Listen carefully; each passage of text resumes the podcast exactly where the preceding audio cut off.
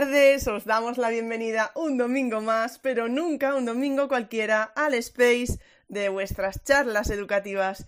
¿Y por qué no un domingo cualquiera? Pues porque hoy no tenemos ni uno, ni dos, ni tres, bueno, iba a decir ni cuatro, ni tres eh, compañeros y compañeras para hablarnos de inteligencia artificial, sino que tenemos cuatro. Cuatro compañeras y compañeros que nos vienen a hablar de inteligencia artificial.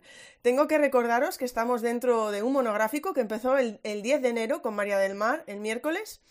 Eh, y que se había mandado en Google Forms para que todos los profesores y profesoras que quisieran, pues los domingos en los spaces nos vinieran a contar cómo usan ellos y ellas la inteligencia artificial. Así el primer, el primer domingo tuvimos, tuvimos, a Jesús y a J. Rin.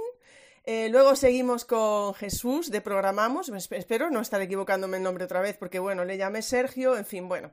Eh, fue en una charla también maravillosa. El domingo siguiente tuvimos a, José Luis y a José Luis de Educa Historia en, otra, en otra charla Space que fue en YouTube, ¿vale?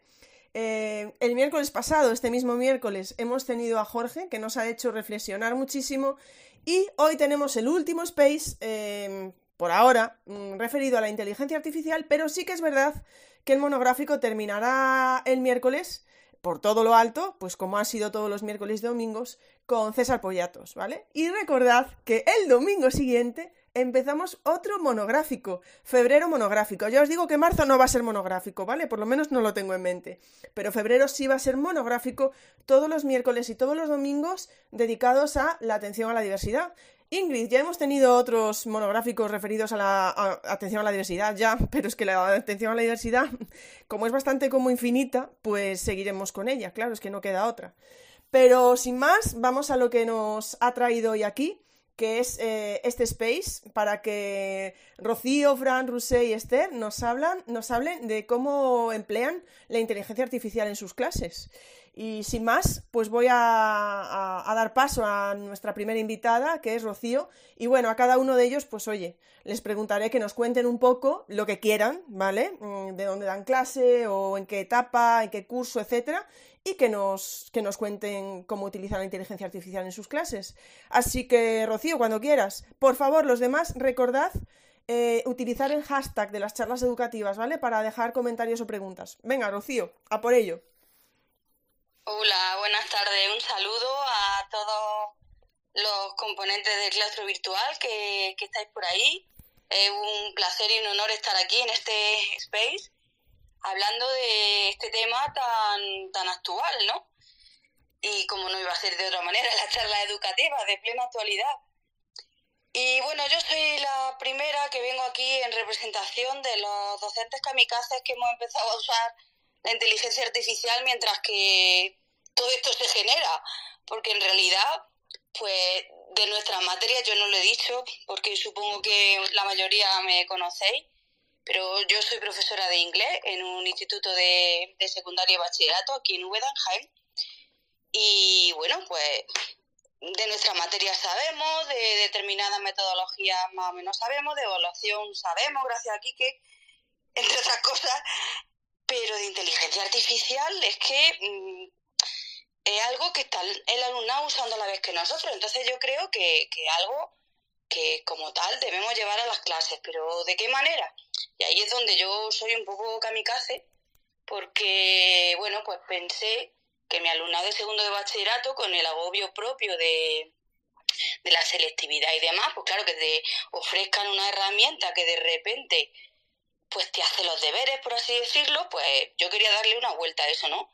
Y aunque yo no era consciente de que el año pasado, por ejemplo, yo ya estaba trabajando un poquito con inteligencia artificial, por ejemplo, con aplicaciones como Canva o como Padlet, que, por ejemplo, esta última Padlet tiene una un menú donde tú puedes pulsar un botoncito donde pone no sé dibujar.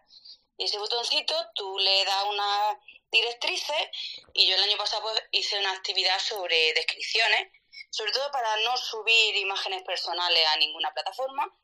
Y quería que hicieran una descripción pues de alguien, podían ser de ellos mismos o de otra persona.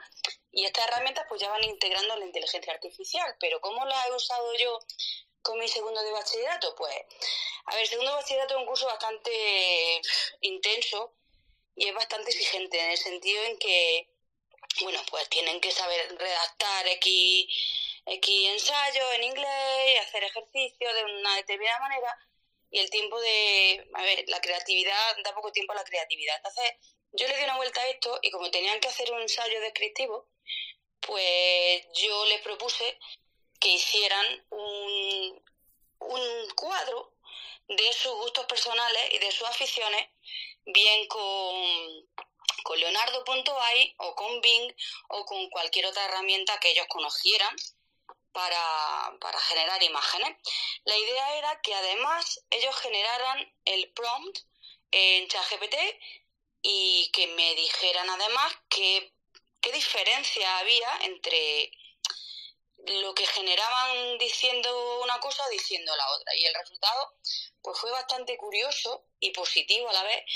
En primer lugar, porque se dieron cuenta de que no es tan fácil muchas veces entre lo que yo digo y lo que tú entiendes y lo que tú oyes, en fin, eso que dicen que es difícil entender, ¿no? Pues con ChatGPT y con Leonardo pues pasa igual, porque recuerdo un chaval que, que escribió en inglés One Piece, una pieza de un puzzle, ¿no?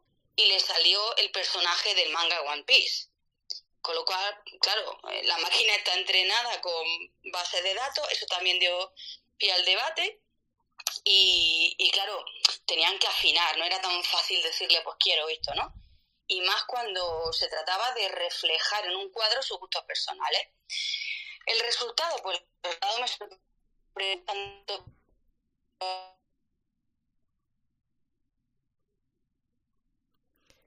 que querían que hubo um, alumnado que me que le gustan los animales entonces de repente pues tenía una imagen de dos hipopótamos en un balcón mm, al estilo de una canción de Taylor Swift una cosa así muy surrealista muy loca y, y verdaderas maravillas o sea hubo uno que me el estilo renacentista del primer rayo de sol del universo porque a este chico le gusta mucho el espacio y le gustan todos esos temas.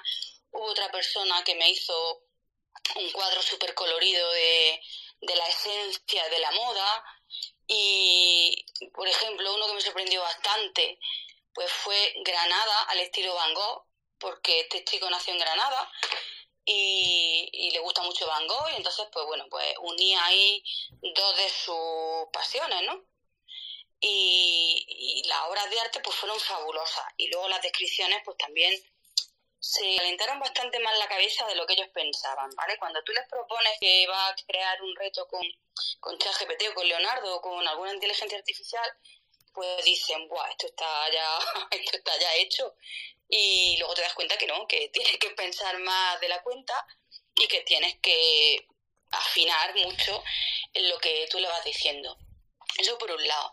Y luego por otra parte, pues intento que estas nuevas herramientas pues sean usadas para el bien, ¿vale? Como las películas de los superhéroes, pues sean usadas para el bien. ¿Por qué para el bien? Porque las podemos utilizar para su propia ventaja. Por ejemplo, recuerdo una imagen de una la cara de una persona de la clase que se sorprendió mucho porque me dijo, bueno, es que yo no, aparte de lo que tú nos das, pues no tengo, también de este mismo curso, de segundo bachillerato, no tengo más materiales con los que repasar y bueno, en fin, uno se pierde entre la marabunta de materiales que hay en internet y demás.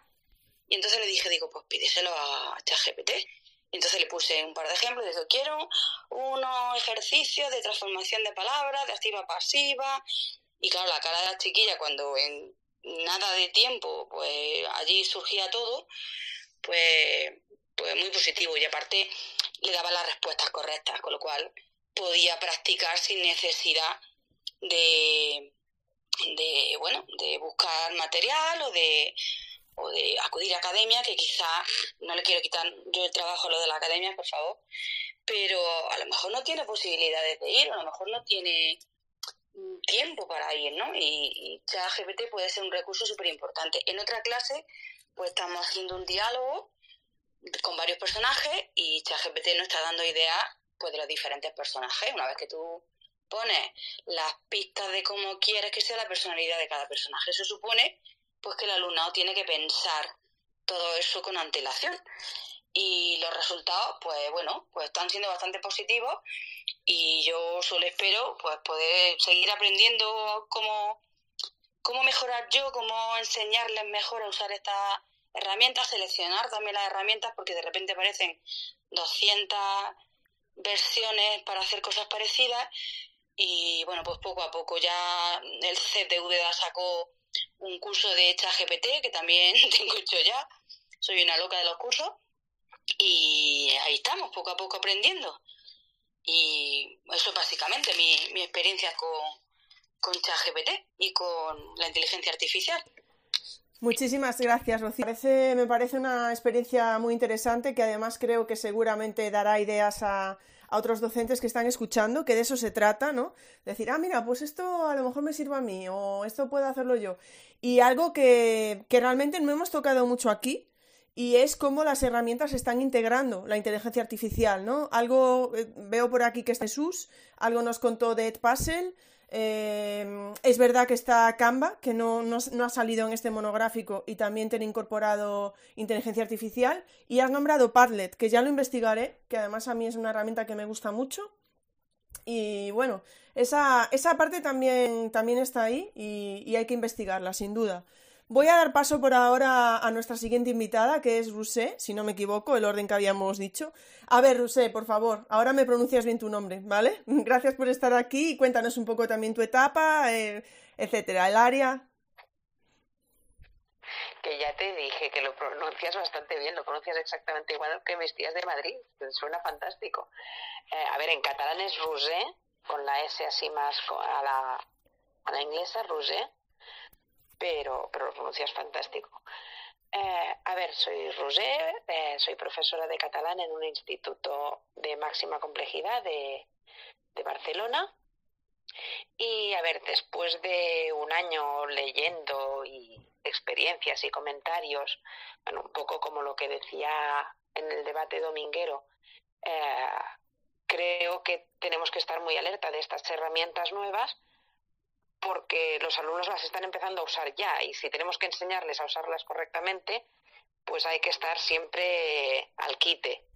No es una emergencia aprender a usar ChatGPT ni la inteligencia artificial, pero sí que tenemos que, que tenerlas en cuenta. Pues eso, después de haber leído mm, bastante sobre, sobre el tema, experiencias y comentarios, me lancé este curso a usarla, la inteligencia generativa, sobre todo esta de la, textual, de generar textos, como herramienta en clase. A ver, lo primero, pedir ideas para situaciones de aprendizaje. Eso ya lo intenté en el curso pasado, venían a vernos unos alumnos belgas y le pedí le pedí al chat que me propusiera alguna actividad. Me, la profesora de francés me, dijo, oye, ¿podría, ¿querrían saber algo sobre las lenguas que se hablan en España y el catalán y todo eso? Y fue, espera, espera, no sé ni qué hacer. Y le pregunté una situación de aprendizaje para los alumnos belgas, para hacerla con, entre mis alumnos y los belgas, pues le pedí una idea y la que me dio no me acabó de gustar, pero ya encendió la mecha para, para saber qué hacer. Luego también le he pedido ayuda para hacer rúbricas, como, como todo el mundo. Pero lo que he intentado ya este año es llevar la clase. Y, y básicamente lo que les estoy pidiendo son dos cosas. Por una parte, eh, que entren en los chats a, a pedirle al chat que les haga una introducción a un tema con una pregunta clara, que como son, esto lo hago con los pequeños de, segundo de eso, ah, les, les digo, la pregunta tiene que ser esta, ¿vale? Les genera un resumen sobre el tema que vamos a tratar, que les sirve de introducción. Ellos, sobre esa introducción, tienen que crearse una infografía y de esta infografía vamos profundizando ¿vale? Aquello es la base, lo que les ha dicho el chat es la base y, vamos profundizando para la clase, ¿vale? A medida que va avanzando el tema. La otra cosa, con los de tercero ya lo que hago es, eh, como decía Rocío, hola, me está saliendo. Sí, sí, se te escucha, se te escucha. Vale, vale. pues eh, les pido a los de tercero para enseñarles un poco a pedir prompts y a, marcar a la, a la inteligencia artificial lo que quieren conseguir ¿vale? Les pido, les paso un texto que tienen que resumir y les digo, vale, no lo tenéis que resumir vosotros, tenéis que pedir al chat que os haga un resumen con estas características. Tiene que tener menos de tantas líneas, tienen que aparecer estas palabras clave que hemos detectado que eran los temas principales del resumen, etcétera, etcétera. Les doy unos cuantos tips, tiene que ser en catalán, porque a la que te despistas lo generan en castellano y, te lo entregan tal cual, porque ellos sí que no tienen filtro.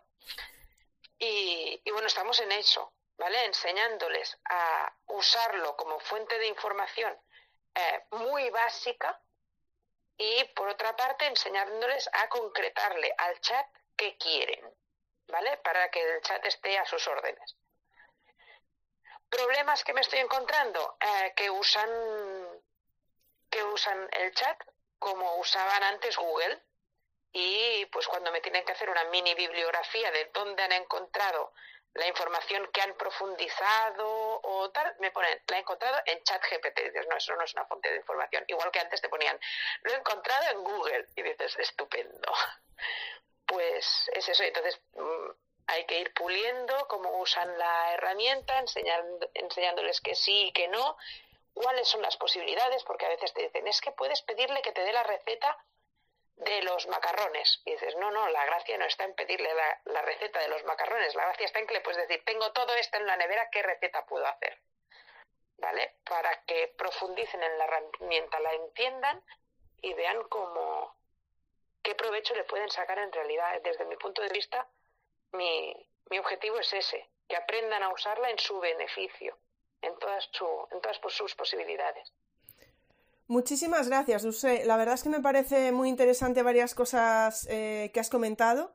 Em, primero, lo que has dicho que empezaste usándola tú y ahora estás empezando a usarla con ellos, con ellas, porque creo que me parece una buena táctica, ¿no? O sea, me parece interesante que nosotros aprendamos para luego poder usarla en clase, desde mi punto de vista, ¿no? Y tanto tú como Rocío habéis hablado de esa, de esa parte crítica de, uso, ¿no?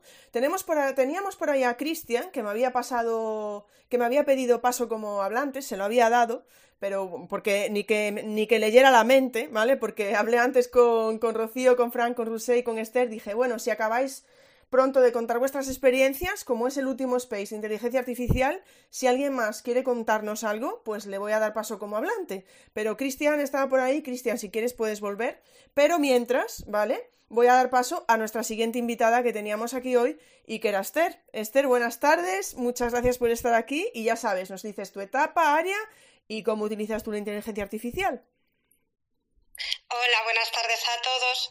Lo primero de todo, agradecerte, Ingrid, tu todo tu trabajo, todo lo que haces por nosotros. Estoy encantada de estar aquí y espero poder aportar un granito de arena, ya que a mí las charlas educativas siempre me han aportado y me aportan mucho y soy fan de muchos de vosotros.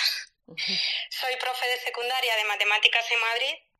Estoy muy de acuerdo con lo que decían antes mis compañeros, que ya lo utilizábamos. De hecho, por ejemplo, Photomaps lleva de inteligencia artificial. Lo que pasa que, bueno, pues ahora esto avanza muy, muy rápido y ha venido para quedarse. Yo soy de las que lo años en el mundo de la docencia y antes trabajé en torno a tres años en el mundo de la consultoría, lo cual también me ha condicionado. Trasteo con la inteligencia artificial pues desde el primer trimestre de este curso escolar y lo uso como un asistente para mí básicamente. No lo uso con los niños, ya que de momento tampoco quiero que se registren, yo soy de secundaria. Y bueno, mi idea es poneros algún ejemplo pues para ver si a alguien le puede ser útil y le puede hacer el día a día más sencillo, que al final nos perdemos mucho tiempo en muchas cosas que a lo mejor se pueden ahora automatizar y la inteligencia artificial creo que nos puede ayudar mucho.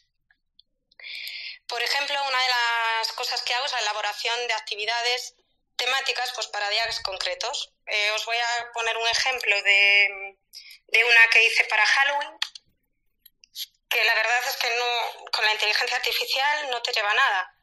Y bueno, veréis, no sé si he enviado el enlace, creo que sí, creo que está bien, ¿no? Efectivamente, sí. Sí, sí, si se va al perfil de Esther, está ahora mismo ahí un enlace de Canva. Pues bueno, veréis que en la trama también aparecen unos anillos por ahí por el medio, pero es porque luego tienen un cryptex que tienen que decodificar y entonces dentro están esos anillos de la trama. Es cierto que a veces daba problemas raros o que problemas, yo estoy refiriéndome a matemáticas, ¿vale? Enunciados de problemas raros o que yo creo que no están bien resueltos y he pensado muchas veces en llevarlos a Laura para trabajar eso también con ellos, pero la verdad es que eso de momento no lo he hecho. Eh, utilizo también no solo Canva, sino eh, la herramienta FlexClip. Ahora os paso también otro ejemplo, que tiene una función muy interesante de texto a vídeo que te ayuda a crear el vídeo. Y aunque es cierto que la versión gratuita es limitada, em, yo como quería también imágenes de un mundo fantástico y tal, pues al final acabé con la primera animación de FlexClip, un par de imágenes de FlexClip y luego toda, casi todas son creadas por inteligencia artificial. Vale, tengo como tres o, o cuatro páginas que me ayudan y tiro de ellas para crear las imágenes. Os paso también el enlace. Y bueno, cuando acabe con FlexScript ya tengo otro que se llama InVideo porque voy tirando las versiones gratuitas. Vale, ahí va. Esa, ese primer enlace es, por así decirlo, la presentación del juego. Y luego vuelvo a tirar de FlexClip y de ChatGPT para adaptar el juego, para personalizarlo. Dentro del gran grupo de clase hice dos grupos homogéneos y entonces las preguntas eran un poco diferentes. Pues, tú a ChatGPT la puedes decir, eh, hazme, manténme la misma trama, pero haz los problemas más fáciles, más cortos, o con los mismos datos, pero enunciados eh, más cortos, más sencillos, eh, con los datos más fáciles, según lo que necesites. Entonces, pues bueno, estas son dos versiones que hice, las llevaba también en formato Word, impresas, con letra grande, con espacios, con soluciones.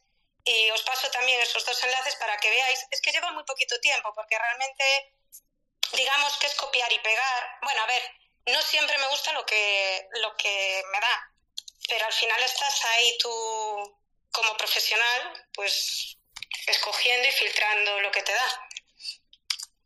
Os los voy a postear pues para que los veáis. ¿Vale?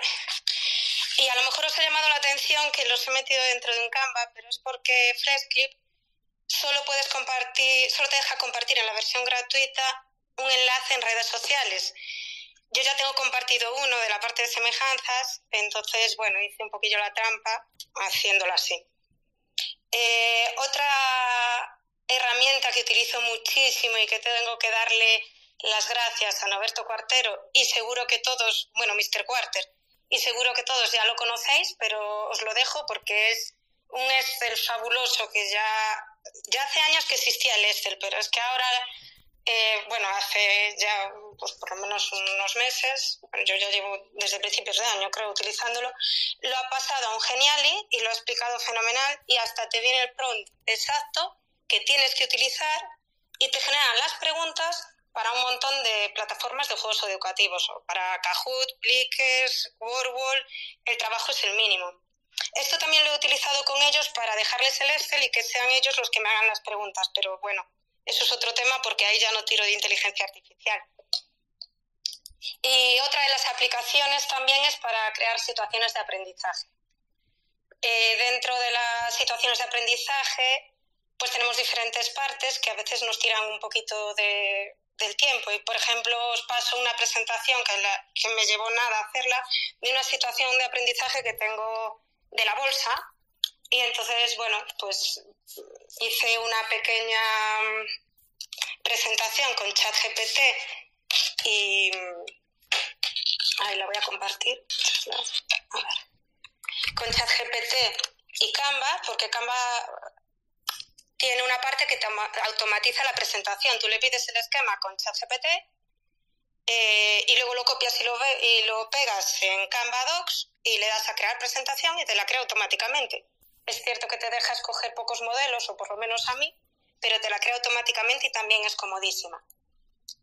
Y se puede utilizar tanto pues para un juego, una actividad, una situación de aprendizaje, también para las valoraciones iniciales, Y luego también hay una herramienta muy interesante, ahora no me acuerdo del nombre, que te crea la, presentación y además te mete encuestas dentro de manera automática. Pero esa tengo que mirar el nombre porque ahora mismo no me acuerdo. Y bueno, sí quería deciros que para la parte más burocrática, eh, pues la utilizo para rúbricas, listas de cotejo, incluso para la situación de aprendizaje en formato tabla, que hay, tengo que agradecer el trabajo de Juanjo de Aro que me ayudó porque me estaba volviendo loca, que no me salía la tablita y me explicó que las celdas combinadas que no podían ser, así que le tengo que dar las gracias. Y nada, mi siguiente paso, me he descargado el MStudio y ya tengo instalado Mistral Dolphin 2.2 para tener como un chat GPT local, teóricamente sin censura y sin recopilación de datos, pero me va muy lento, así que no sé a ver, a ver cómo va. Y por mi parte, pues esto es todo, amigos. Gracias. Muchísimas gracias, Esther. Muchísimas gracias por todo lo que has dado, por todo lo que nos has dicho, por, por tus palabras del principio también. Me estaba, estaba preguntando Laura, ¿dónde están esos enlaces? Muy fácil, vais al hashtag de las charlas educativas y según ha ido hablando, ¿eh? Esther está... ¿eh? A ver qué pasa, Rocío Rusé, que, que Esther viene muy preparada, ¿eh? no, según ha ido hablando Esther, nos ha ido metiendo los enlaces con el hashtag de las charlas educativas, ¿vale? Así que simplemente poniendo el hashtag de las charlas educativas vais a poder ir viendo eh, los cuatro los cuatro enlaces de los que ha ido hablando Esther, ¿vale? Los tenéis ahora mismo subidos. Era una broma, ¿eh, Rocío? Habéis estado maravillosas. Muchísimas gracias, Esther. Me ha parecido... Eh, me han parecido muy buenas ideas. Y, bueno, tenemos ahí también el, el Geniali de Norberto, que le mandamos un saludo, que, también es un crack.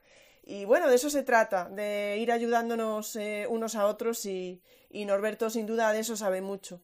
Voy a pasar a Fran y, eh, bueno, os digo a los demás. ¿eh? que luego dejaremos un momento, si hay alguien más que quiera aprovechar este último space dedicado a la IA, pues para comentarnos a lo mejor cómo utiliza la IA en la clase, pues podemos dar un momento ahí, unos minutos para, bueno, para alguna incorporación más, ¿vale? Voy a dar paso ya a Fran. Fran, muchas gracias por estar aquí y bueno, pues lo mismo que las compañeras, la etapa, el área, etcétera. Bueno, hola, buenas tardes. Eh, yo soy maestro de primaria. Eh, tengo mi, yo doy clase en un cuarto de primaria y, bueno, ellos son mis conejillos de India. Eh, yo siempre, cuando le intento enseñar a, mi alumnado alguna herramienta nueva o, algo que hacer nuevo, siempre lo enfoco y va encaminado a, a lo que intento enseñar también a los maestros a los que le imparto formaciones porque yo siempre recuerdo que, bueno, nosotros somos maestros, no somos ingenieros, no, no, tenemos por qué eh, saber más de ninguna herramienta en concreto. Entonces yo las uso y las utilizo en función de lo que mi clase demanda y, después, bueno, pues voy sacando mi, mis propias conclusiones. Yo eh, empecé eh, a utilizar IA en mi aula sin querer, a través de, de la aplicación de Class in the Box, porque, bueno, tenía la opción de hacerle unas preguntas a través de, eh, de Vox y bueno, y la verdad es que, que nos servía simplemente para poder eh, aumentar la información que queríamos sobre lo que estábamos trabajando en ese momento concreto. Y bueno, después, eh, a lo largo de, de, las formaciones que, que voy impartiendo, pues los claustros me, me, van pidiendo que, que cómo es eso de trabajar con la IA dentro del aula. Y bueno, yo siempre les cuento que, que con mi alumnado, al final, a mí lo que me gusta es que ellos sean digitalmente competentes. Entonces, bueno, que tengan muchas opciones cuando a la hora de, tener que realizar o, hacer algún tipo de, trabajo o de propuesta. Entonces nosotros empezamos con, como ha empezado eh, la mayoría de la gente, con, con BIM eh, a través eh, de ChatGPT. Y bueno, pues BIM, nosotros a través de un micro que tenemos en la, en la pizarra digital, uno de los días que, que estábamos trabajando con, con las microBIM dentro del aula, pues un alumno me, me dijo que, que, su tío le, le había contado que, que, se le podía preguntar, a él me decía, se le puede contar bien, se le puede preguntar bien, y él te, te, programa o te, o, te da muchas opciones. Entonces, bueno, yo a partir de ahí, pues surgió esa temática dentro de, del aula y bueno, y, empezamos a trabajar y, sobre todo empezamos a, eh, a ver que, que, después todo lo que se le pedía a BIM, pues realmente no siempre nos, nos ofrecía, nos daba lo que, lo que queríamos. Entonces, bueno, pues eh, les ofrecí la opción de, que estudiáramos eh, entre todos pues eh, algunas aplicaciones que, yo había usado alguna vez con, con, inteligencia artificial. Me dijeron que sí. Lo primero que hicimos, lo, primero que hicimos, pues, pues fue utilizar las herramientas que, ellos conocían como iMovie o YouCut, porque bueno, últimamente hemos utilizado algunos vídeos con, con el Chroma y bueno, pues a través de ahí surgió la idea de, trabajar eh, herramientas eh, en función de, lo que quisiéramos eh, utilizar en, la clase.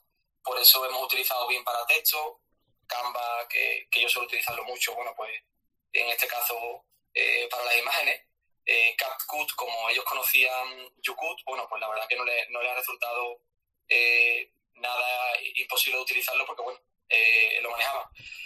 Yo siempre digo lo mismo, yo puedo, o puedo saber utilizar mil herramientas, pero eh, a mí lo que realmente me interesa es que ellos sean capaces de, grabar un vídeo y de coger las aplicaciones que tenemos disponibles y que, bueno, y que sobre todo que, aprendan a utilizarlo de, una manera responsable. Eh, yo el otro día decía, cuando Jorge nos hablaba en la charla del miércoles, que a mí me hizo reflexionar. Entonces, eh, es verdad que tenemos una, una gran herramienta y tenemos algo que, que, nos puede aportar mucho eh, aspectos beneficiosos dentro de nuestra aula, pero también, bueno, hay que, hay que aprenderlo y, hay que enseñarles que, ellos deben eh, de, de, aprender a utilizarlo correctamente porque, bueno, también nos puede dar otras cosas que no, que no son positivas.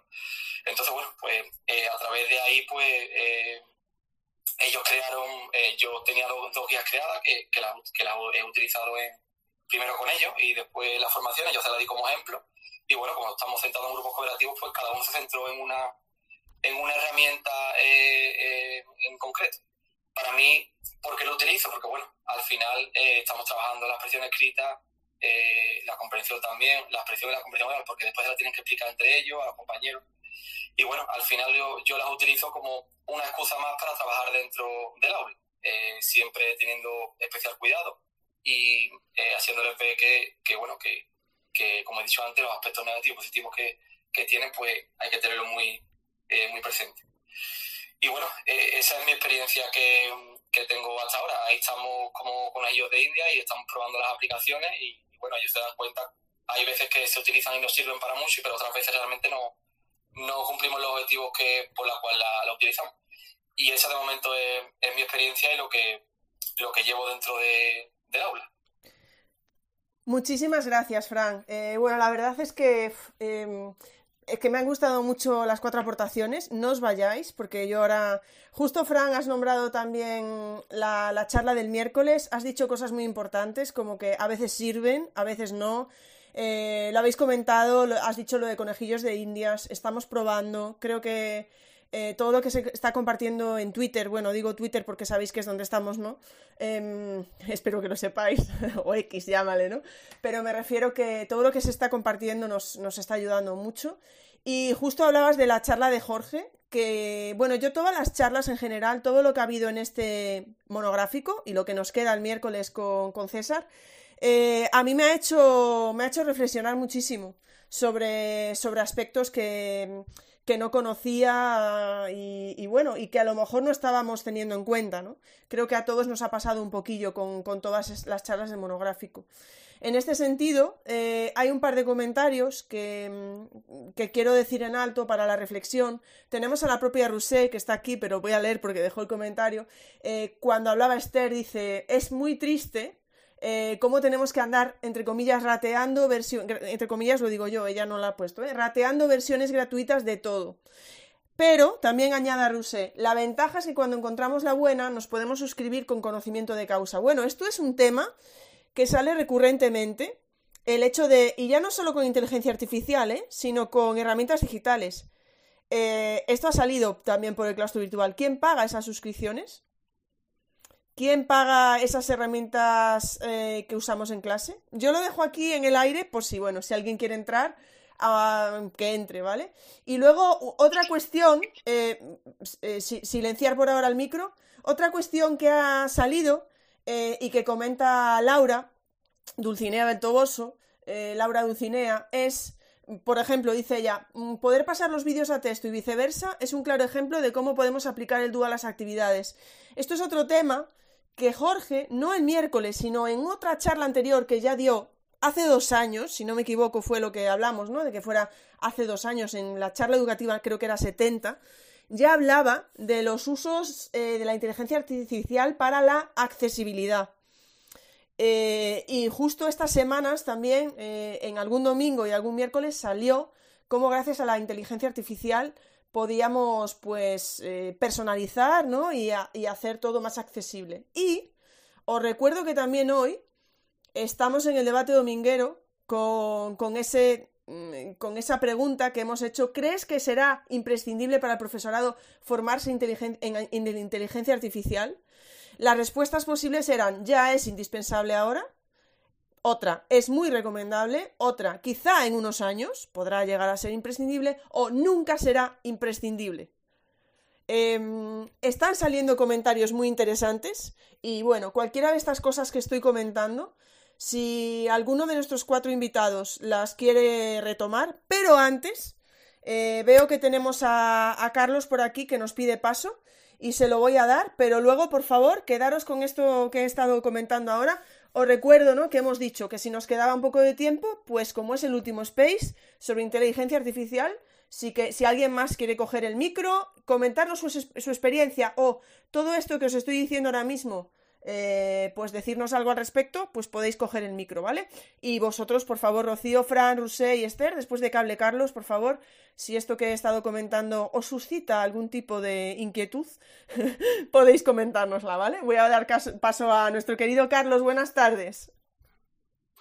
Hola, hola, buenas tardes. Buenas noches casi para ustedes, buenas tardes por acá. Solo que me indiquen si me escuchan bien. Perfecto, Carlos, perfecto. Ya, porque acá mi teléfono viejito ya quiere morir. Pero bueno, este, un gusto de verdad, como siempre, saludarlos y escucharlos. Por ahí alguien decía, eh, creo que era Dulte, Dulcinea del Toboso, ya sabe que yo soy su Quijote, que, que extrañaba el, el en este, en este tipo de, de audio solamente. Bueno, este, yo soy profesor de lengua y literatura acá en Guayaquil, Ecuador, en la región Costa, que eh, ya a mediados de febrero estamos cerrando el año lectivo 23-24 y trabajo con los dos últimos años de bachillerato. Entonces, eh, con la situación que ustedes conocerán, que se ha conocido a nivel mundial la inseguridad, tuvimos que volver, estar dos semanas de, desde el 10 de febrero hasta, hasta el día viernes 26 en, en no presencialidad o virtualidad en, en la cuestión educativa y mañana pues eh, en caso de mi institución mañana nos reincorporamos a la presencialidad a ver cómo nos va en estas últimas semanas. Bueno, les cuento dos experiencias, ¿no? Saben cuánto a mí me gusta este Wakelet y a, a, Ingrid también y a, a muchos del claustro virtual. Entonces había trabajado el cierre del segundo trimestre una actividad en equipo y a la vez individual donde los chicos tenían que pensar toda la parte, la, la preescritura de antes de enfrentarse a escribir un texto argumentativo, tipo un ensayo eh, académico eh, para chicos del último año de bachillerato. Entonces tenían que armar el, el tema, la tesis, el, un argumento, contraargumento y cómo harían la conclusión, el cierre. Todo eso, todo eso yo siempre digo en, aquí en las charlas eh, de cualquier tipo y digo que nosotros somos los que ponemos la, la didáctica y más que todo la pedagogía para saber sea una herramienta digital o sea ahora estas herramientas estas apps con, con IA generativa, ¿para qué lo vamos a utilizar? Si no tiene sentido dentro de la finalidad del objetivo específico general que hayamos determinado en nuestra planificación, este, entonces no tengo para qué usar esa herramienta porque lo puedo hacer dentro del aula sin ningún inconveniente, a la manera tradicional que no tiene nada de malo. Pero bueno, entonces este, los chicos habían armado eso y los borradores habían quedado conmigo yo me puse el trabajo de, de, corregirlos y todo, y ahora con esta introducción ya no nos quedó el tiempo de armar, el, de, de, pasar a la segunda parte, a la escritura, pero se me ocurrió que todo eso quedase recopilado, que no sea en vano, entonces les, les creé un space a los chicos de tercero de bachillerato, les y los invité para que cada uno haga una colección y en eso les pedí una estructura que yo les había corregido. El trabajo previo tuvo que ser hecho por ellos, o sea, tenía que haber una creación anterior al uso de la, de la IA en ciertos aspectos. Entonces les pedí que dentro de la colección ubicaran eh, toda la información que después les sirva para eh, eh, armar el texto, elaborar o redactarlo. eh, un video, videos relacionados, páginas web relacionadas a su tema que les permitiesen desarrollar. Pero la parte escrita que habían trabajado conmigo previamente, yo se las pasé a cada uno señalando cuáles eran las cosas que tenían que corregir, la gramática, la ortografía, la parte de la redacción, que la tesis eh, no estaba bien elaborada, que el tema no estaba bien enfocado. Y entonces se me ocurrió, justo entramos a estas dos semanas de, virtualidad y les indiqué, miren, utilicemos VAR, ¿no? B-A-R-D de Google. Digo, miren de esta manera sencilla, les puse en la pantalla, tenemos que explicarles primero, lógicamente, como todos ustedes ya había hecho la experiencia previa, ¿no? Eh, a ver qué fallas tenía, que si me resultaba o no. Y ya con eso ya les mostré a los chicos de los terceros bachilleratos, les digo, miren, pueden hacer esto, aquí vamos a coger un tema al azar de uno de sus compañeros y la tesis, y podemos pedir, eso sí, indicarles de que el PRON, la instrucción tiene que ser bien redactada, ¿no? O sea, eh, enseñarles de que tienen que redactar bien una pregunta, elaborarla para que les arroje la respuesta adecuada. Entonces les mostré cómo la IA, en este caso BAR, nos podía, les podía mejorar el enunciado, la gramática la ortografía, ¿no? la redacción de su tema y de su tesis y de sus argumentos y contraargumentos. Pero, lógicamente, eh, a partir de lo que ellos ya habían creado previamente. Entonces resultaron, y eso les pedí que me pusieran con la función añadir texto y me trasladaran el tema, tesis, argumentos, los contraargumentos y las conclusiones con la función añadir texto como parte principal de cada una de sus colecciones. Y el título de cada colección no era el nombre del alumno, porque sabemos que sale registrado en Wakelet, sino era el, el tema que ellos habían seleccionado para su texto argumentativo. ¿Sí? Y el último, este, que ahora lo estoy revisando, eh, alguien hace un rato hablaba, creo que era Esther, eh, de lo que nos ayuda a Canva. Y con los segundos de bachilleratos, o sea, el año previo, el curso previo, estoy trabajando con los chicos y tengo que revisarles esta semana. Eh, eh, les mandé a redactar, a hacer un cuento, acá llamamos algo que se llama el realismo social de, la literatura ecuatoriana, ¿no? Eh, literatura, cuentos y novelas que, que, hacían denuncia social para la época de 1930, siglo XX. Entonces, como hemos estado revisando ese tema, les pedí que cada uno creara su cuento, ¿no? Y, y les armé un, un docs inteligente en Canva, les puse un video, claro, también lo vimos en clase, les puse un video, la probé previamente, lógicamente, eh, un cuento de, en video, les puse la estructura de, lo que debe tener un cuento, cuántas páginas van a tener y una imagen relativa a, la temática, ¿no? Y ahí les indiqué que a partir de donde dice el título ellos podían escribir. Pero ya con los trabajos que me enviaron esta semana pudimos revisar y dije, miren, pueden hacer esto, leímos, léanse en voz alta lo que han escrito, porque la única manera de saber si suena, escucha bien, está redactado es leer en voz alta lo que uno escribió porque a veces no podemos escribir formalmente como hablamos cotidianamente o diariamente. Entonces, este, y les dije, miren, escuchen, ahora vean qué pasa lo que yo marco, sombreo un párrafo, varios párrafos. Automáticamente en Canva Docs o en cualquiera me sale lo que dice texto mágico. Y cuando hago clic sobre texto mágico, puedo reelaborar, reescribir, eh, hacerlo más formal o hacerlo más informal o más creativo, inclusive hasta eh, revisar la, la, ortografía de ese texto. Entonces, he visto que con el transcurso, como también le dije a los chicos, voy a revisar, voy a copiar sus, algunos de sus párrafos para pasarlo por una página de plagio. Entonces, por ahí internamente me escribieron algunos chicos, profesores, que yo lo hice revisando, cogiendo de una página tal cosa, ¿no? Ahí viene el otro valor, la honestidad, la sinceridad de los chicos. Me dice, pero déme oportunidad para hacerlo ahora que ya eh, yo le entendí porque la clase anterior virtualmente no me había podido conectar. Entonces, con ese texto mágico los chicos han mejorado, pero a partir de lo que ellos habían creado previamente a mano, escritura manuscrita o escritura digital, que eso es lo importante, o sea, eh, utilizar en este caso la guía dentro del documento del, del docs eh, virtual a partir de, de, la, de la parte creativa de ellos, ¿no? O sea, que en este caso me ayude como una especie de, de, editor ahí, ¿no? Entonces, son dos experiencias que a mí me han dejado tranquilo, mucho más sabiendo que mis chicos, porque son de educación pública fiscal, no tienen muchas veces los recursos digitales o tecnológicos a duras penas un celular o algo por ahí, no todos tienen una computadora, una portátil, pero se han esforzado y han ido mejorando su trabajo y por lo menos ya conocieron algo de lo que les propone la IA, pero siempre con la, repito, con la pedagogía y las instrucciones y las observaciones que nosotros como docentes, como maestros, pues podemos, eh, eh, podemos hacer. Y siempre primero viviendo la experiencia nosotros. Gracias Ingrid por este espacio y por este momento y disculpa la, la extensión. No, Carlos, la extensión ha estado muy bien. Precisamente, además, eh, me gusta, me gusta, bueno, que no ha sido necesario deciroslo, es decir, todos habéis hecho, como intervenciones cortas, que yo creo que para un space que es, eh, eh, que es de solo audio, ¿no? Pues queda bien. Tengo que deciros, ahora Rocío, Fran, y Esther, Em, que os había dicho, ¿no? Había propuesto alguna cuestión para el debate, por si alguien quería decir algo más, que está viendo bastantes comentarios en referencia a, lo que es eh, lo, que lo, que decíamos del, pago de herramientas, etcétera. Teníamos a Javier que nos comentaba que es importante también, em, que es lo que estuvimos hablando durante estas semanas, el, tema ético y moral en el uso de, la, de la inteligencia artificial generativa en el ámbito académico, personal y profesional, nos estaba comentando Javier. Y luego teníamos muchas intervenciones referidas a eso, a las aplicaciones, herramientas, etcétera. Paco, que nos decía que eran muy caras, que al final salen del bolsillo de cada persona.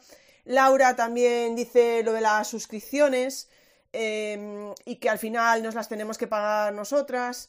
Eh, Rafael que nos dice que tendrían que ser las administraciones las que nos proporcionaran acceso a las plataformas y que al final tenemos que estar haciendo trapicheos. lo de tener varios emails, que lo de tener varios emails aquí salió en varias ocasiones, ¿eh? Y bueno, primero me había pasado, me había pedido paso Fran, se lo voy a dar, y luego ve a Rusé con la mano levantada, así que primero Fran, luego Rusé, por favor. Que tu debate dominguero de hoy, Ingrid, que bueno, que la verdad que, que tienes toda. siempre pienso lo mismo. Yo que ahora estoy inmerso en, muchas formaciones eh, a otros maestros, yo siempre digo lo mismo.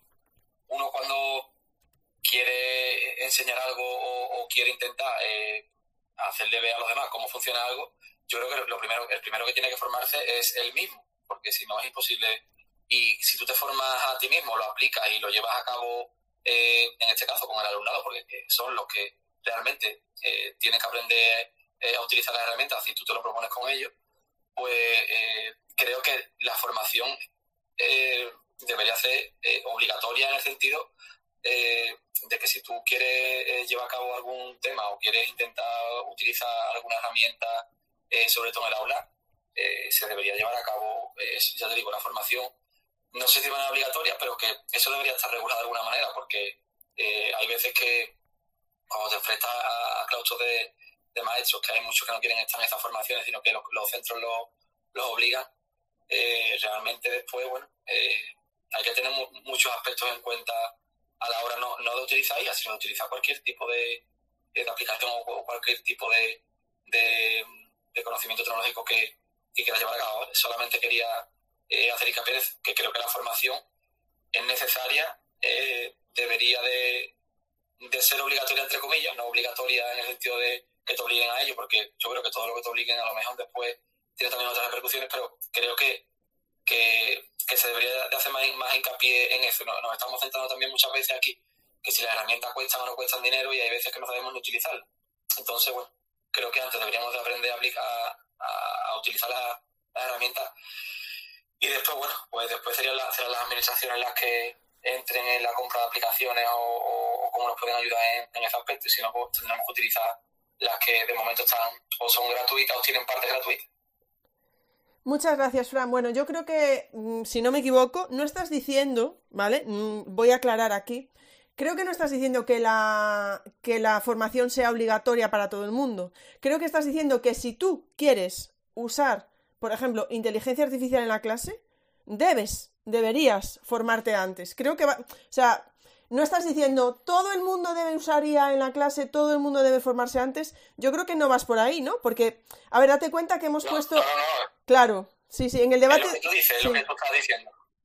Claro, claro, que si quieres usarla, aprende a usarla primero, ¿no?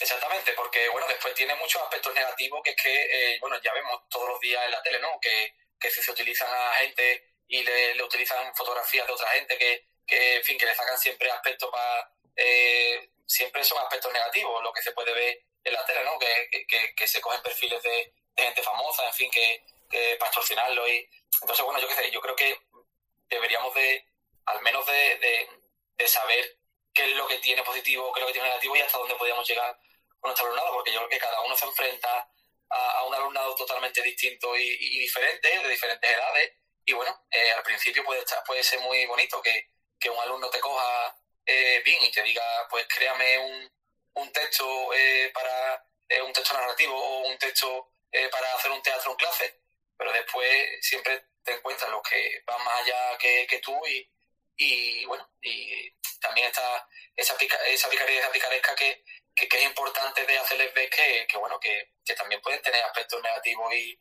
y hay que tener mucho cuidado. Entonces, eso yo creo que si quieres utilizar algo, creo que deberías de formarte antes de, de utilizarlo. Evidentemente, te puedes formar o, o bien que alguien te lo haga y después, bueno, después hay también muchos compañeros que comparten muchos tutoriales, muchas cosas de cómo utilizar eh, las cosas. Voy por ahí, no voy en que debería ser obligatorio que todo el mundo se formara en IA, sino que el que quiera utilizarla, creo que sería recomendable que al menos aprendiera a utilizarla.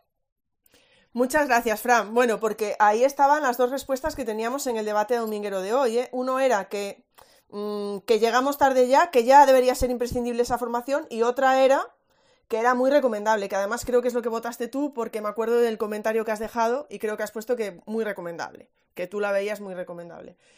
Voy a dar paso a... Sí, Fran, sí, responder a eso, ¿verdad? Habías puesto así. Correcto, correcto, eso, eso era lo que lo decía, era recomendable por eso. Por, por eso quería explicarlo, simplemente, o, en mi opinión, simplemente eso. Es que los debates domingueros, de verdad que a mí siempre, más allá de lo que votéis, eh, los comentarios que dejáis siempre a mí me hacen reflexionar muchísimo, así que de verdad que os lo agradezco. Creo que teníamos a Rusé y luego Rocío. Ingrid, pero es que tienes una memoria prodigiosa. sí, oye, para, para acordarme de cuatro personas, soy impresionante, soy una cosa, vamos, fue. yo que no me acuerdo ni de qué he comido esta mañana. A ver, yo quería comentar, eh, como Fran ya, ya ha explicado todo lo, bueno, me parece que lo ha explicado muy bien, sobre la necesidad de formarse y sobre las en, en, estos temas, yo quería comentar lo que también se ha dicho del ay, ahora me pierdo. Sobre lo que también se ha dicho de los problemas éticos. Yo desde la charla del otro día eh, estoy, estoy dándole bastantes, bastantes vueltas. Eh, una cosa que me preocupa es en el, en el centro donde trabajo. Eh, bueno, se usan las herramientas de Google for Education, o como se llame ahora, y, y la verdad es que lo primero que pensé es en usar, bueno, ya que los alumnos tienen una cuenta, usar la, inteligencia artificial BART, como, como decía Carlos, eh, que me he encontrado pues que la tienen capada, que, que, no tienen acceso a ella y que en cambio la mayoría de los alumnos por su cuenta ya se habían creado una cuenta de ChatGPT pues porque la estaban usando de extranjis para las asignaturas. Ah, entonces, claro, eh, por una parte ellos ya han dado sus datos por su cuenta y, bueno, voy a tener que avisarles, pues, oye, sabed a quién habéis dado vuestros datos, cómo los va a usar, sed conscientes de todo esto, pero por la otra estoy eh, en tratos con, la, con el equipo tecnológico del centro para decir, eh, oye, activamos BART, que, habladlo, ponernos de acuerdo, a ver si, si es una herramienta que queremos usar. Entonces, los aspectos éticos son muy importantes, pero claro, es un debate mucho más lento y los alumnos son muy rápidos adoptando las nuevas tecnologías. Bueno, Rusé, muchísimas gracias por la aportación. Fijaros, a mí me da la sensación, no sé cómo lo veis, ¿eh? pero con las charlas que hemos tenido este mes, eh, bueno, con todas las de los domingos y luego con, María del Mar, con Jesús. De verdad, por favor, que alguien, me, que, alguien me confirme que era Jesús, porque como me estoy volviendo a, confundir el nombre, me da algo, ¿vale? Y como me ha, salido eso, ¿vale? En fin. Y con, y con, y con Jorge, em, y nos queda César, ¿no? Pero no sé si os da la sensación de como solo sé que no sé nada. O sea, es muchísimos aspectos que a lo mejor no estábamos teniendo en cuenta. Mm, yo misma lo dije, es decir, yo me he dedicado a hacer funcos cuando salió lo del funko, ¿os acordáis? Que estábamos todo el claustro virtual, además creo que fue sobre Navidades o por ahí, que nos pusimos a hacer los funcos y ahora dices, em, eh, las consecuencias medio, medioambientales, las no sé qué, dices tú, pero mm, claro, las estamos usando como todas las herramientas a lo loco porque son muy espectaculares y estamos probando, que también es normal, claro, queremos probar, pero a mí, como dice Rousset, con todas las charlas que hemos estado teniendo este mes, mm, yo me estoy replanteando muchísimas cosas. Y creo que eso es bueno, ¿eh? No lo sé, yo creo que es bueno. Creo que ahora teníamos a Rocío. Yo creo. Sí, Rousset. Yo creo que. Perdona, ¿eh? que vuelvo a meter. Eh, baza. Eh, yo creo que es una de las ventajas de ser un claustro, que, que por decirlo de manera así, todo esto de las consecuencias éticas, medioambientales y todo eso, hubiera tenido que pensarlo yo sola, me muero. En cambio, somos muchos, estamos todos pensando a la vez y cada uno lo enfoca desde un lado diferente. Y como se ha dicho mil veces, eh, la que de estas charlas educativas que nos montas es que nos das el espacio para escuchar lo que, lo que opina otra gente que igual si no quedarían en su, en su rincón hablando cuando tienen eh, puntos de vista interesantísimos y muy veraces. Muchísimas gracias, por la parte que me toca. Pero bueno, sí que os puedo decir que, que los cuatro compañeros que vienen los miércoles mm, hicimos un grupo y hablaron entre ellos y vieron cómo podían ir eh, pasando de una cuestión a otra para no pisarse. Por eso María del Mar intentó hacerlo de una manera introductoria y luego fue habiendo como una evolución. Pero sí que es verdad que todos los invitados que llevamos por ahora, invitados, invitadas, ¿vale? Eh, han incidido mucho en el tema ético. Justo Javier nos está escribiendo por ahí, nos dice, también, igual que pasa con las herramientas digitales, eso lo añado yo, ¿eh? dice, hay em, plataformas de inteligencia artificial generativa en que limitan, se, limita el uso de menores de edad y algunos aceptan mayores de 13 años, etcétera. Lo están dejando ahí eh, con el hashtag de las charlas educativas, ¿vale? Eh, teníamos a Rocío, luego le voy a dar paso a Esther, ya que era una también de nuestras invitadas, y luego a Miriam, que ha pedido hablar, ¿vale? Rocío, cuando quieras. Sí, bueno, lo de los Funko yo también lo hice en clase dos días antes de terminar las Navidades con, con los de tercero de la ESO y, y me hicieron ellos mi Funko. Y ahora mismo el fondo de pantalla que tenemos en la pizarra. y la verdad pues que, le gusta, le gusta porque es una manera de hacerlo de siempre, pero dándole una vuelta. Porque claro, tú ahora coges y les dices, venga, a poneros a escribir. Pero bueno, yo no, leo, no he cogido el micro para, para contar esto, sino por el tema del debate de quién paga, ¿no? Es cierto que los docentes siempre, siempre estamos ahí poniendo nuestros recursos. Yo no conozco a prácticamente ninguno que no ponga nada de su casa, aunque sean los folios, ¿no? Que parece que es al revés, pero no, somos nosotros los que llevamos muchas veces las cosas de casa y este tema surgió en mi claustro precisamente porque allí por ahí, que lo he puesto en los comentarios, una aplicación de inteligencia artificial que se llama Matthew.ai, que te hace situaciones de aprendizaje y además te la genera con, con los criterios propios de tu comunidad, de tu nivel y claro, de pago, te deja una semana gratis y el otro día, pues en la sala de profesores ya había varios compañeros diciendo, bueno, y si la pagamos entre todos, nos sale un euro y tal, porque, en fin, la gente quiere hacer el trabajo bien y evidentemente pues también coincido que estas herramientas pues nos pueden ayudar en el hecho de pasar menos tiempo redactando la situación de aprendizaje, una vez que la tenemos clara lo que es, y más tiempo en clase trabajando con, con el alumnado, que creo que es de lo que se trata.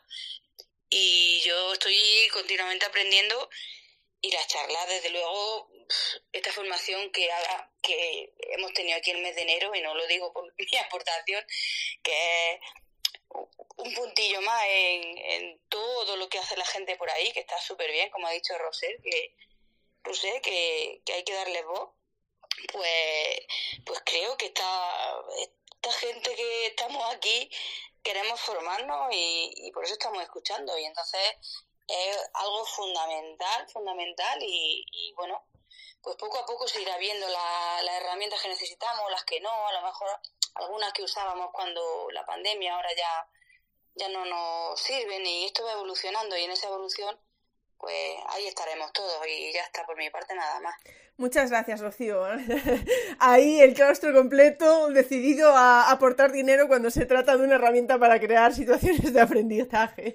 Así que, eh, Rocío, puedes poner un puedes poner un tweet con el hashtag de las charlas educativas porque sé lo sé, que alguien va a preguntar cuál es esa herramienta. Entonces, ya, ya, lo he puesto, Ingrid, ya he puesto. Vale, vale, vale, pues, eh, pues porque sé que no, no, lo he visto ahora, mm, seguro que me sale por ahí. Ah, sí, vale, vale, la tengo. Matthew.ai, vale. Perfecto, sí, veo el tweet. Pues lo tenéis por ahí con el hashtag de las charlas educativas. Esther, cuando quieras. Muchas gracias, Ingrid. Yo también se me fue la cabeza la pandemia, pues cuando hablamos de si las administraciones deberían proporcionar las herramientas digitales, yo creo que sí. Porque al final la pandemia nos dejaron un montón de herramientas, pero ¿quién no perdió trabajo? Y a mí me da mucha rabia dedicar un montón de tiempo a generar, generar, generar y luego perder. Y si dependemos de, de ciertas empresas, pues si cambian las condiciones, dónde se va nuestro trabajo. Entonces deberíamos de tirar más de software libre y también por nuestros chicos, porque al final esto también puede ser un poco como en nuestra época, quién tenía la enciclopedia y quién no. Pues al final los padres que tengan un montón de herramientas digitales un montón de, mm, bueno, pues ChatGPT, la última versión, tal, los chicos se van a poder beneficiar de eso. Muchas gracias. Pues a mí me parece una intervención muy interesante. Eh, porque si queremos que, como decimos, ¿no? Como decía antes Laura también por escrito, que la tecnología sirva un poco para, pues para poder llegar a todos, para dar accesibilidad y claro, si entramos ya en diferenciación de quién puede tener algo o no puede tenerlo, uff, eso estamos tocando aquí, estamos con muchos melones abiertos a la vez y al final se nos van a perder ahí que, sin que nos dé tiempo a, nada, ¿eh? Pero, o sea, me parece porque ahí...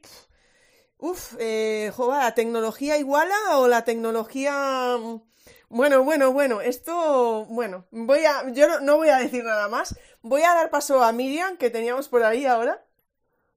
Buenas tardes, Miriam. Hola, buenas tardes, encantada de saludaros. Nada, yo lo primero dar las gracias a Rocío, a Esther, a Rusé, a Fran, porque la verdad que es una gozada escucharos y aprender de cada una de las experiencias, ¿vale?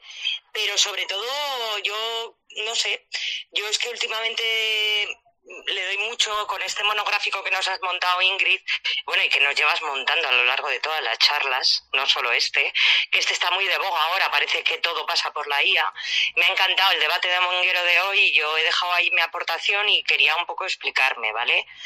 Eh, ¿Es imprescindible la IA actualmente? Yo creo que no. Yo creo que no. Es más, yo echaría un paso atrás. A mí me da mucho miedo porque mm, yo soy muy impulsiva también. No lo sé si es porque mi DNI va cogiendo, cogiendo antigüedad o qué es, o por la experiencia vivida o, por lo que sea, ¿vale? Em, yo me he dado cuenta que somos demasiado impulsivos y esto sale, esto quiero. Acordaros, Genially, hola todo el mundo, Genially, Genially, hacerme cuenta con Genially.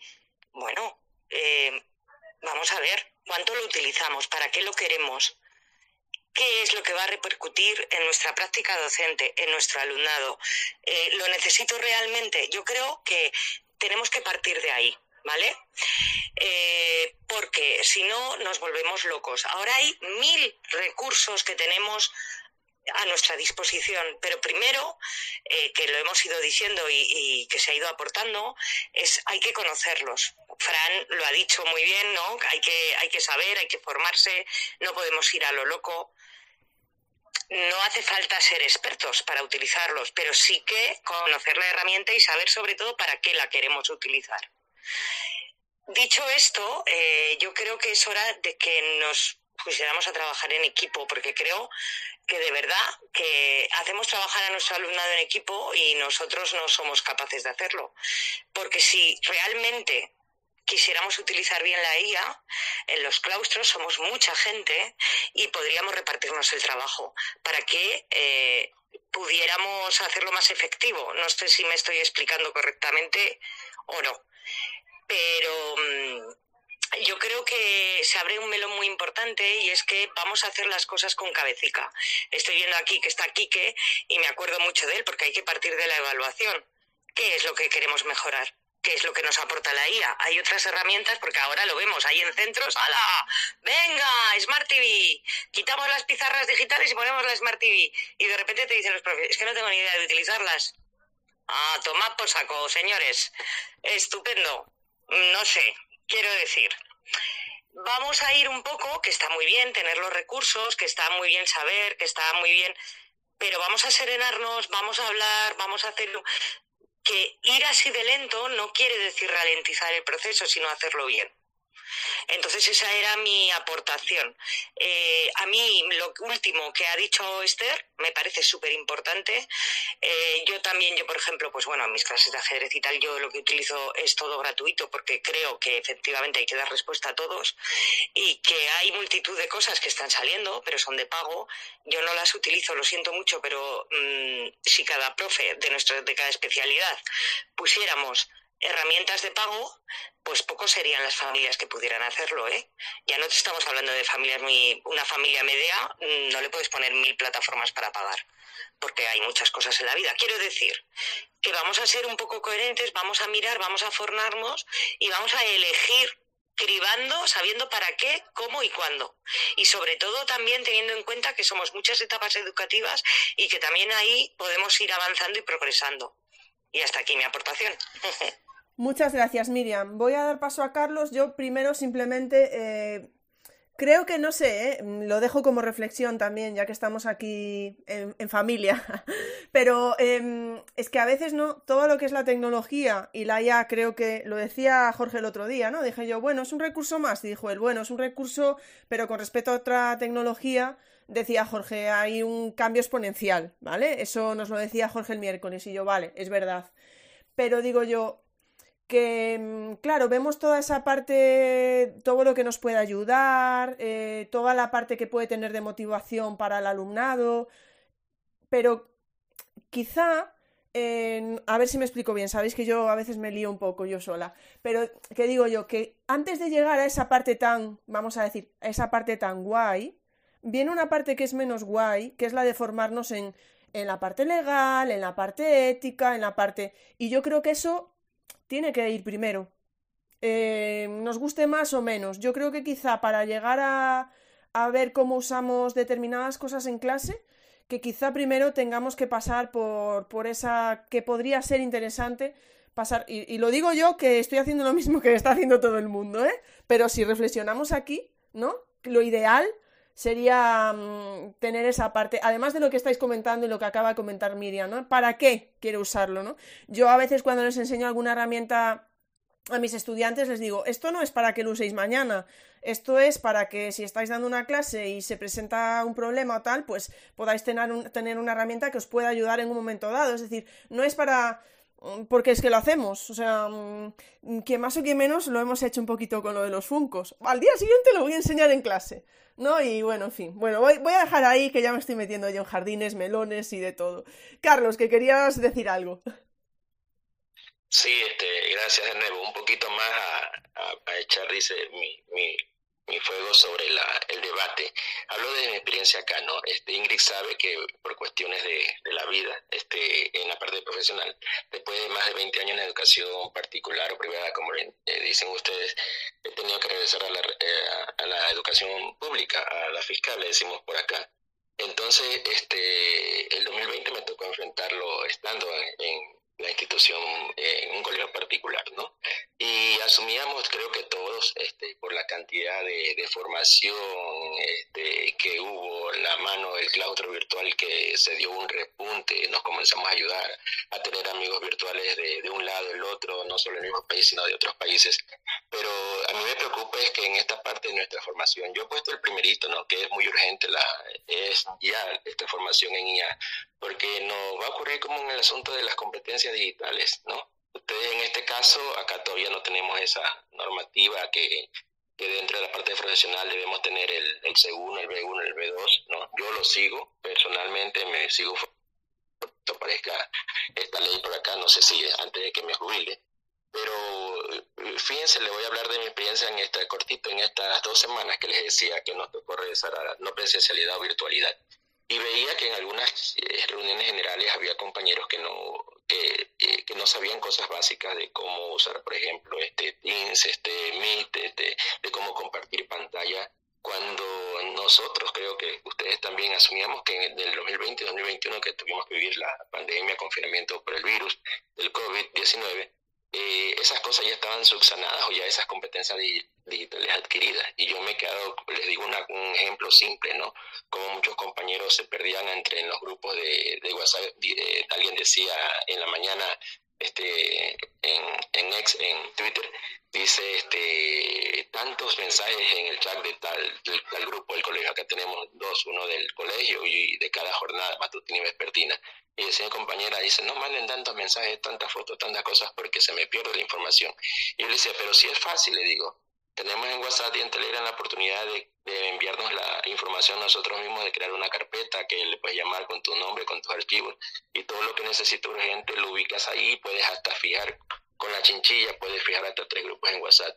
Cosas tan simples que yo no sé si la veo de mi punto de vista, ¿no? Eh, yo ya voy para los 57 años, no sé si lo veo de mi punto de vista, la parte formativa, una cosa tan simple como esa a estas alturas en 2024 no podamos manejarla. Y me preocupa de verdad, este, con todo lo que se ha hablado, la parte ética, que eso es imprescindible, que nosotros como docentes, profesores, maestros, vayamos tan atrás de esta formación cuando nuestros alumnos creo que ya nos dan uno o dos pasos adelante. Y alguna aclaración, ¿no? Todo lo que yo trato de conseguir en, en apps educativas, siempre lo trato de hacer con mi cuenta educativa o con mi cuenta personal, pero para que dentro de ese entorno mis chicos trabajen, mis chicos trabajen. Por ejemplo, no hago promoción, Canva, tengo una cuenta educativa y mis chicos están dentro y mucho más agradecido, profesor, gracias, porque puedo utilizar imágenes, cuestiones pro que antes con una cuenta personal eh, no lo hacía. Yo soy embajador de Wakelet y, y dentro de mi cuenta personal, eh, con las actualizaciones, todavía me permite hacer space, colecciones y compartir. Con esa cuenta he podido trabajar con mis chicos para que ellos puedan crear sin restricciones videos, etcétera, etcétera. O sea, trato de, por el medio de, de facilitarles la vida, de facilitarles, como decía hace un rato Miriam, nuestras familias en la educación pública fiscal, muchas no tienen ni siquiera los medios a veces hasta para tener un bus o, o, para el dinero para el pasaje para, para llegar a la institución educativa. A veces no tienen ni para comer el día a día, eh, perdón que me ría, pero es difícil la situación. Entonces hay que considerar todo ese entorno, la parte ética, la parte pedagógica y repito, nosotros vamos muy atrás en la parte de formación. Ya nos ocurrió con las herramientas digitales, las competencias digitales y creo que nos está pasando de nuevo con esto de la IA. Pero bueno, eso está para el debate. Gracias, Ingrid. Muchísimas gracias, Carlos. Bueno, me, encanta que, que, esté Carlos aquí porque estamos viendo, yo creo que otra parte, ¿no? Bueno, Carlos, dices, vamos muy atrás. Tú nunca, Carlos, tú siempre vas por delante. tú siempre vas por delante, es increíble. Carlos es tecnología pura, de verdad, o sea, es increíble. Pero, bueno, fijaros, es que Carlos también hace una aportación muy interesante que era hablando de lo de la, de la pandemia y eso, ¿no? Que, que todo el mundo tuvo que utilizar tecnología como pudo para salir del paso. Había gente que sabía, gente que no tenía ni idea, y eso fue un sálvase quien pueda en muchos, en muchos sentidos, porque bueno, fue así, o sea, fue una cosa. Pero sí que es verdad que, no sé, ¿eh? ¿qué pensáis? Eh, no lo sé, lo dejo ahí. Realmente ¿Evolucionó la competencia digital o evolucionó el hecho de salir adelante? Yo creo que habrá gente que sacó, bueno, mira, yo creo que como mínimo de la pandemia habrá gente que haya sacado una, dos aplicaciones que puede usar, obviamente, pero la parte de formación, aquí lo está comentando Rafael y José Fer, ¿no? Dicen, hay que seleccionar herramientas sabiendo que trabajamos con menores, que tenemos que tener en cuenta la protección de datos, estar bien formados. No sé, bueno, yo voy a, voy a callarme porque estoy diciendo muchas cosas. Voy a dar paso a, Gustavo, que nos lo está pidiendo por aquí, ¿vale? Recordad que si alguien más quiere hablar, puede pedirnos paso y que si no, podéis dejar cualquier comentario con el hashtag de las charlas educativas, ¿vale? Eh, Gustavo, buenas tardes. A ver si se te oye. Mm, dale al micro de nuevo. A ver. Ahora. Ahora sí. Perfecto. Ahora sí. Muy bien, buenas tardes. Hola Ingrid, a todos, a todos, muy buenas. Pues yo, a ver, estaba oyendo antes a, Carlos y, me han empezado a venir muchas ideas a la mente. Mira, yo me, me retrotraigo un poco en el tiempo. Yo empecé a estudiar eh, antes que magisterio administración de empresas y demás. Y bueno, pues tenía un, un, bagaje, vamos a decirlo así, de conocimientos eh, informáticos tecnológicos que luego he aplicado y me han ayudado mucho. Y cuando empecé a trabajar de, profesor de maestro, eh, pues ese, ese bagaje me hizo, o, yo quise o me hicieron, ser responsable de formación en el centro a los compañeros y compañeras. Y he estado 10 o 12 años o 13 años eh, pues intentando ayudar, yo siempre digo que eh, colaborando con la información y la formación del profesorado. Y actualmente ya no soy, ya no estoy de responsable, pero sí he extraído muchas ideas. Por ejemplo, eh, una de las ideas es que el tema de la formación, y como ahora bien decía, bien decía Carlos, con la formación tecnológica, esto que, tantos niveles que ahora de repente y de golpe han venido después, como estabas comentando, después de la pandemia, eh, ha sido muy curioso, porque resulta que esta formación, eh, las, en muchos casos se ha hecho, voy a decirlo entrecomillado siempre, por obligación, ¿vale? Y lo digo entrecomillado. Eh, ha habido gente que sí se ha interesado, eh, desde la pandemia y yo he tenido eh, estudios y resultados que me han dado una, o, no me han dado, me han eh, corroborado lo que yo pensaba y es que no hubo tal educación digital al 100% como se nos vendía. Por diversos motivos. Uno, uno pueden ser la falta de conocimientos por parte del profesorado, lógicamente nos faltaba y nos vino de golpe la pandemia y toda esa eh, educación eh, digital, pero también había otros factores, por ejemplo, el tema familiares, los padres, eh, no padres, madres, no, no estaban formados en esas conexiones a través de programas o de aplicaciones, el alumnado mucho no estaba tampoco formado en, en en esa aplicación hablo de primaria, en secundaria sí se había trabajado más o se estaba trabajando más, pero incluso yo hablaba con gente de universidades que se encontró de golpe, alumnado que se encontraba de golpe eh, clases telemáticas, envío de apuntes, eh, exámenes a través de pantalla. Bueno, fue eh, la pandemia tuvo nos dio, como yo he dicho en alguna ocasión, una bofetada digital a todos y nos espabiló. Y quizás esos eh, las personas que, que, podíamos tener algo de, formación e información, pudimos ir solventando e incluso ayudando a aquellas otras que no tenían. Pero no se dio esa formación, esa educación digital, como digo, que nos, que nos pretendían eh, vender. Eh, la realidad de unos años a esta parte es que todos los recursos tecnológicos eh, desde, vamos a decirlo, vamos a poner una fecha desde el 2020 hacia, hacia esta fecha, estos cuatro años, estos tres años y medio, eh, ha habido mucha formación, pero pienso que ha habido una aplicación eh, efecto montaña rusa, ¿no? De repente vimos aplicaciones maravillosas, salió todo hacia arriba, todo fue fantástico, se empezó a utilizar en 2021 se empezó a utilizar, se gastó, y creo, y esto es la verdad, mucho dinero en, dotar a los centros, eh, como bien decíamos, quitamos las, los retroproyectores, los proyectores, eh, empiezan a venir las pantallas eh, digitales interactivas, empiezan a venir las televisiones grandes, como ahora se dice, ¿no? Estas pantallas ahora que estamos teniendo, pero realmente cuando llega esa, esa formación, incluso esa aplicación directa al alumnado, no se está produciendo como que creemos o queremos que se produzca. No se llega a, a potenciar todo lo que realmente se cree o se pretende. Creo que nos engañamos un poco, creo que nos engañamos, creo que, que nos están eh, dando otro, voy a decirlo entre comillas, otro título más, el B1, el B2, el C o el H, el que queramos. Pero ¿qué le llega al alumno? El alumno tiene una formación eh, digital, que lo que hablábamos de los nativos digitales, que en muchos casos difiere de la formación académica digital. Es decir, le tenemos que enseñar a utilizar la tecnología para su aprendizaje, ¿vale? No no digo que el entretenimiento no sea un factor eh, favorecedor, pero eh, yo hago siempre esta pregunta. ¿Nos da tiempo en clase hacer ese factor eh, educacional, ese factor de aprendizaje a través de las tecnologías? ¿Tenemos los recursos suficientes? Porque eso sería otra. yo una de las propuestas que hice a, en mi zona, ¿no?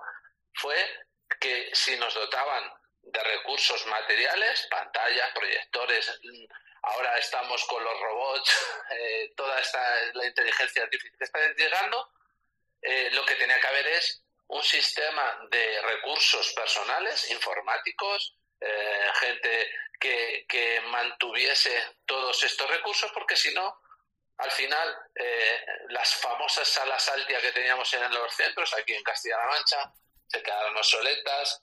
Estamos amontonando netbooks eh, que ya no son capaces de soportar eh, toda la calidad y toda la rapidez eh, tecnológica. en definitiva, no sé, es como hacer fuerza, y, refiero a mi tierra, es como luchar contra esos molinos que luchaba Don Quijote, ¿no? estamos realmente chocando con lo mismo y la aplicación directa con el alumnado, que es a lo que yo voy, eh, por falta de tiempo, por falta de recursos, porque tú llegas eh, a, la clase y un día eh, de, si tienes, ya lo en un ejemplo, 15 ordenadores, resulta que tres no arrancan y otro tiene un virus que ha entrado por lo que sea. no hay una revisión, no se juntan muchos factores que este avance, este avance y estas experiencias tecnológicas no llegan a su punto. Ahora llega la, inteligencia artificial. Eh, se supone que nos la tenemos que coger en su carácter eh, que beneficie a la enseñanza y al aprendizaje. Eh, el alumnado, bien lo decía Carlos, el alumnado sabe mucho, sabe mucho, tenemos que tener mucho cuidado, porque nos podemos encontrar situaciones muy, vamos a decir, susceptibles de que generen aprendizaje.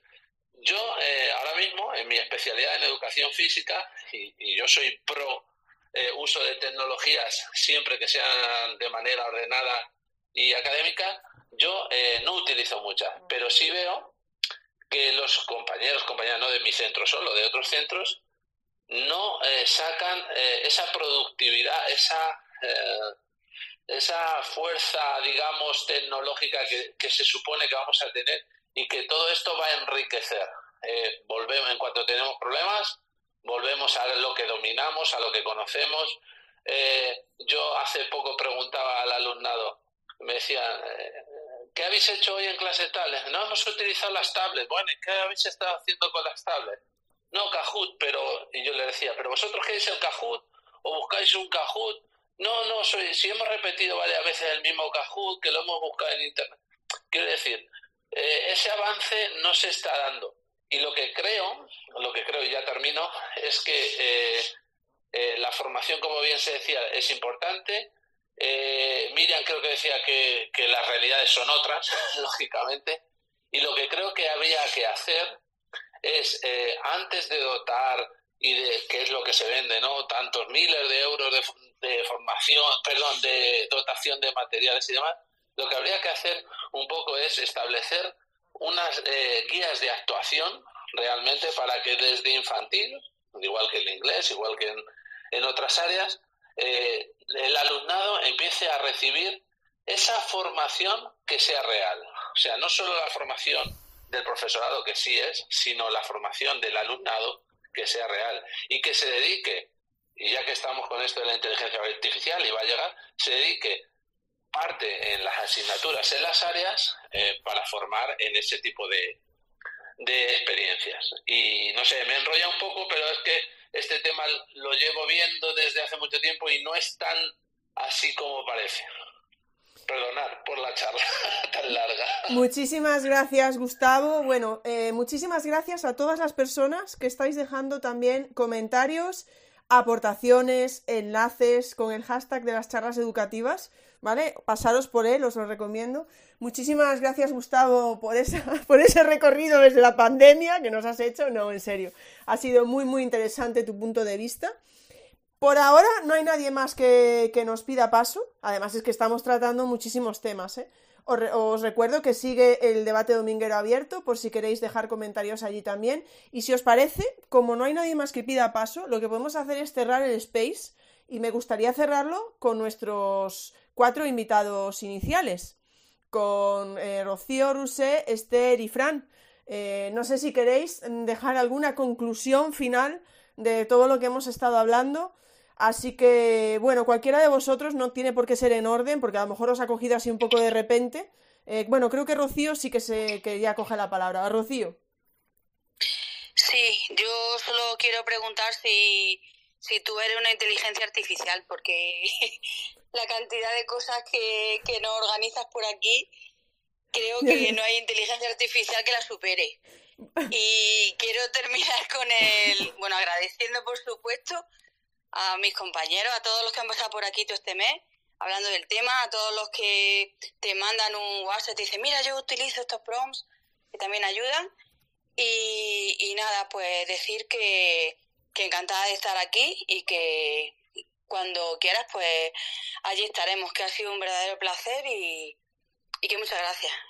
Muchísimas gracias, Rocío. Por la parte que me toca, mmm, bueno, ya sabéis, mi truco es que me paso, que me paso de horas, así que a ver si voy aprendiendo un poquito y voy bajando, voy eh, desacelerando un poco el ritmo porque, porque no, porque no puede ser. Pero muchísimas gracias, Rocío, y creo que es muy interesante lo que estás diciendo, ¿no? Muchísimas gracias a toda esa gente, a todas las personas que habéis pasado este mes y que a César, ¿eh?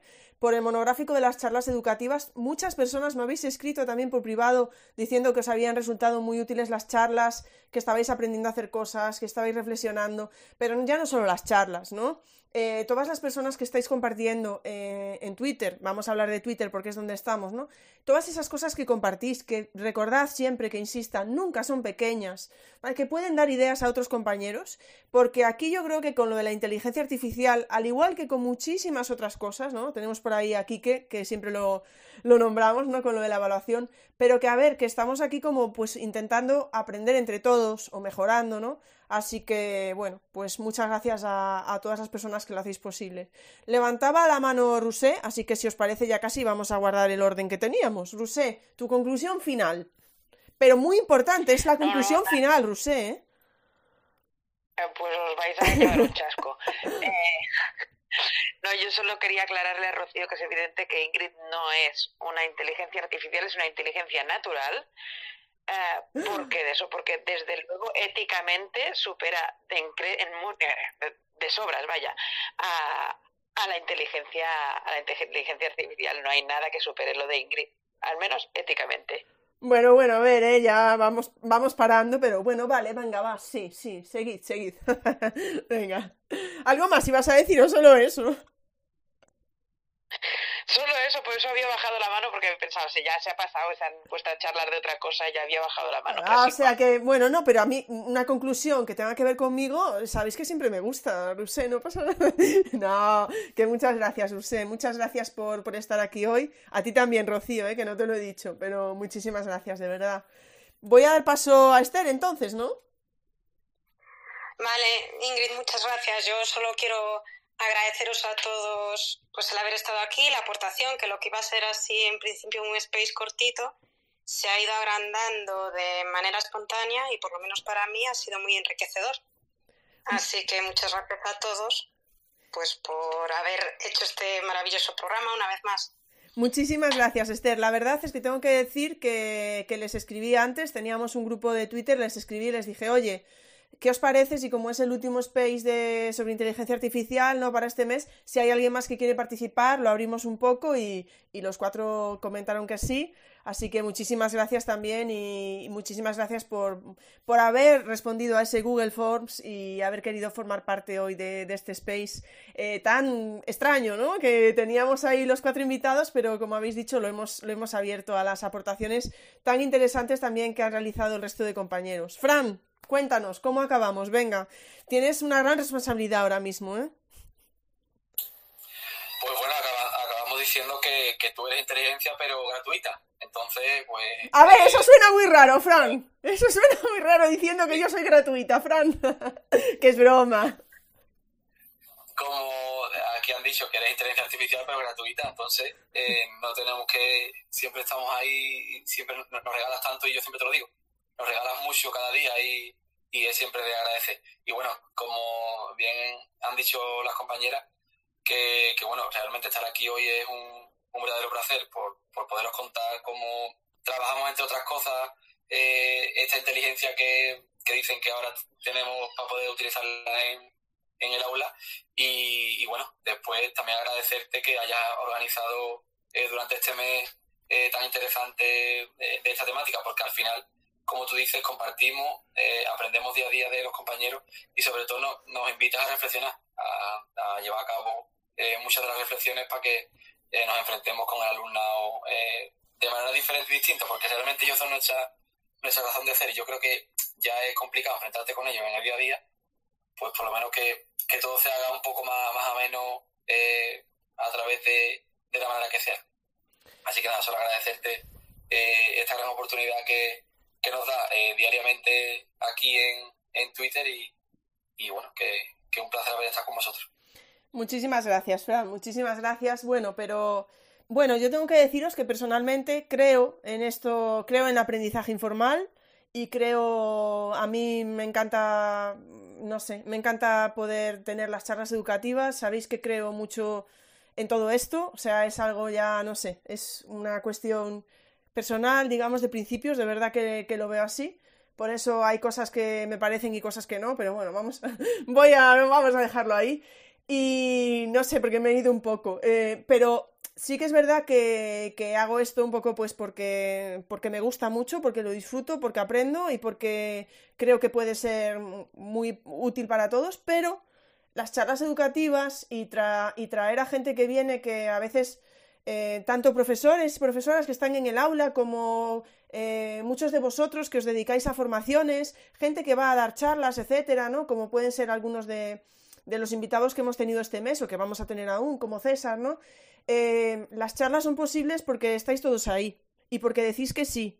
Recordadlo siempre, ¿no? Entonces, eh, todas las personas que habéis estado aquí hablando, todas las personas que, estáis comentando con el hashtag de las charlas educativas y todos los invitados que tenemos semana, invitadas que tenemos semana tras semana, son las que son todos vosotros, todas vosotras sois los que hacéis posible eh, que, las charlas educativas estén ahí y que ya estemos, no sé, pues en la quinta, quinta temporada ya, ¿no? Bueno, ahora estoy, eh, yo creo que sí, ya vamos por la quinta temporada, ya no lo sé, desde enero de 2020. Que, que, estamos ahí, llevamos cuatro años, pero ya vamos por la quinta temporada, ¿no? Porque la primera fue cortita. Así que, bueno, eh, muchísimas gracias siempre por vuestros agradecimientos y vuestro cariño, pero que sepáis que, es algo mutuo y que las charlas las estamos construyendo entre todo el claustro virtual, así que muy agradecida. Y sin más, eh, ya que llevamos hora y media, como dijo Esther, iba a ser algo cortito, pero al final, efectivamente, ¿no? Entonces, muchísimas gracias de verdad a todas las personas que habéis estado ahí, que habéis dejado muchísimos comentarios con el hashtag de las charlas educativas, a todas las personas que habéis cogido el micro, en especial a esos cuatro compañeros, ¿no? A, a Fran, a Rusé, a Esther y a Rocío.